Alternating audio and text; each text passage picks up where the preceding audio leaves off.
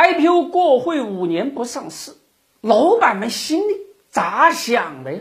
重庆长江材料过会了，就是不上市，令证监会是忍无可忍。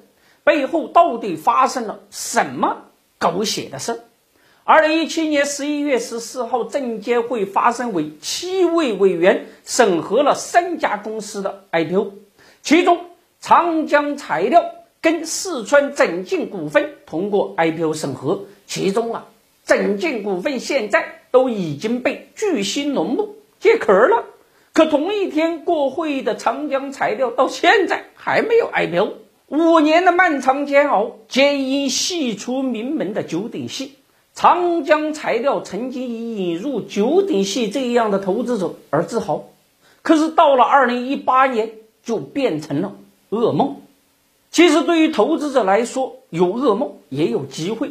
你看现在的房地产大金融，那是超跌呀，超跌，它也有反弹的时候啊。那么，是不是？具有可持续性呢？比如说现在的军工赛道火了，那军工股该如何挑选呢？盐湖股份强势归来，跟还是不跟呢？今晚七点，掌柜的将和财姐为你解答板块轮动下的投资机会。我们的整个直播过程将有多轮的抽奖。如果你还没有下载尺度 APP。欢迎下载尺度 APP，上尺度 APP 发现能赚钱的好公司。今天晚上七点，我们在尺度 APP 直播间等你。长江材料在 IPO 之前上过新三板，在上新三板的前夕引入五十三位股东，只有九鼎系的天游天舒两家机构。到二零一七年长江材料 IPO 申报的时候，九鼎系是风头正劲，IPO 审核更是一路畅通。可是四个月后的二零一八年三月，九鼎系已经是风雨飘摇，证监会立案调查九鼎集团相关的 IPO 项目一律暂停。长江材料决定铤而走险，通过暗度陈仓之法清理九鼎系。天瑶和天书通过更换 GP 的模式，将九鼎系的身份给替换掉，那么长江材料自然就没有九鼎系的基因。可是天瑶和天书两家机构持有长江材料百分之十一的股权，属于重要股东。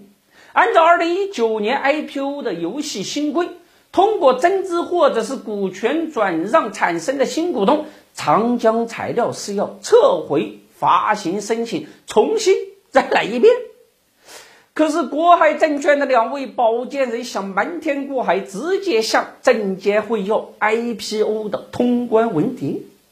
IPO 过会五年不上市，自然成为证监会盯防的重点。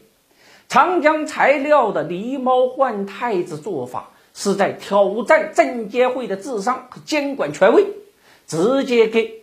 国海证券的保荐人警告：长江材料处心积虑 IPO，正在走向黄掉的路上。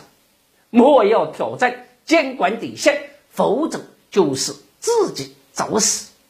面对奇葩的长江材料 IPO，也许老百姓会说：“他那都是猪八戒照镜子，搞得里外不是人了啊！”当然了，也欢迎大家关注我们的德林社微信公众账号，每天一个资本故事，揭秘资本玩家财经，三分钟财经脱口秀，给你听得懂的财经，看得懂的投资，通俗有趣有爆点。关注德力社公众号，可不是德云社哦，让你的投资不再亏钱。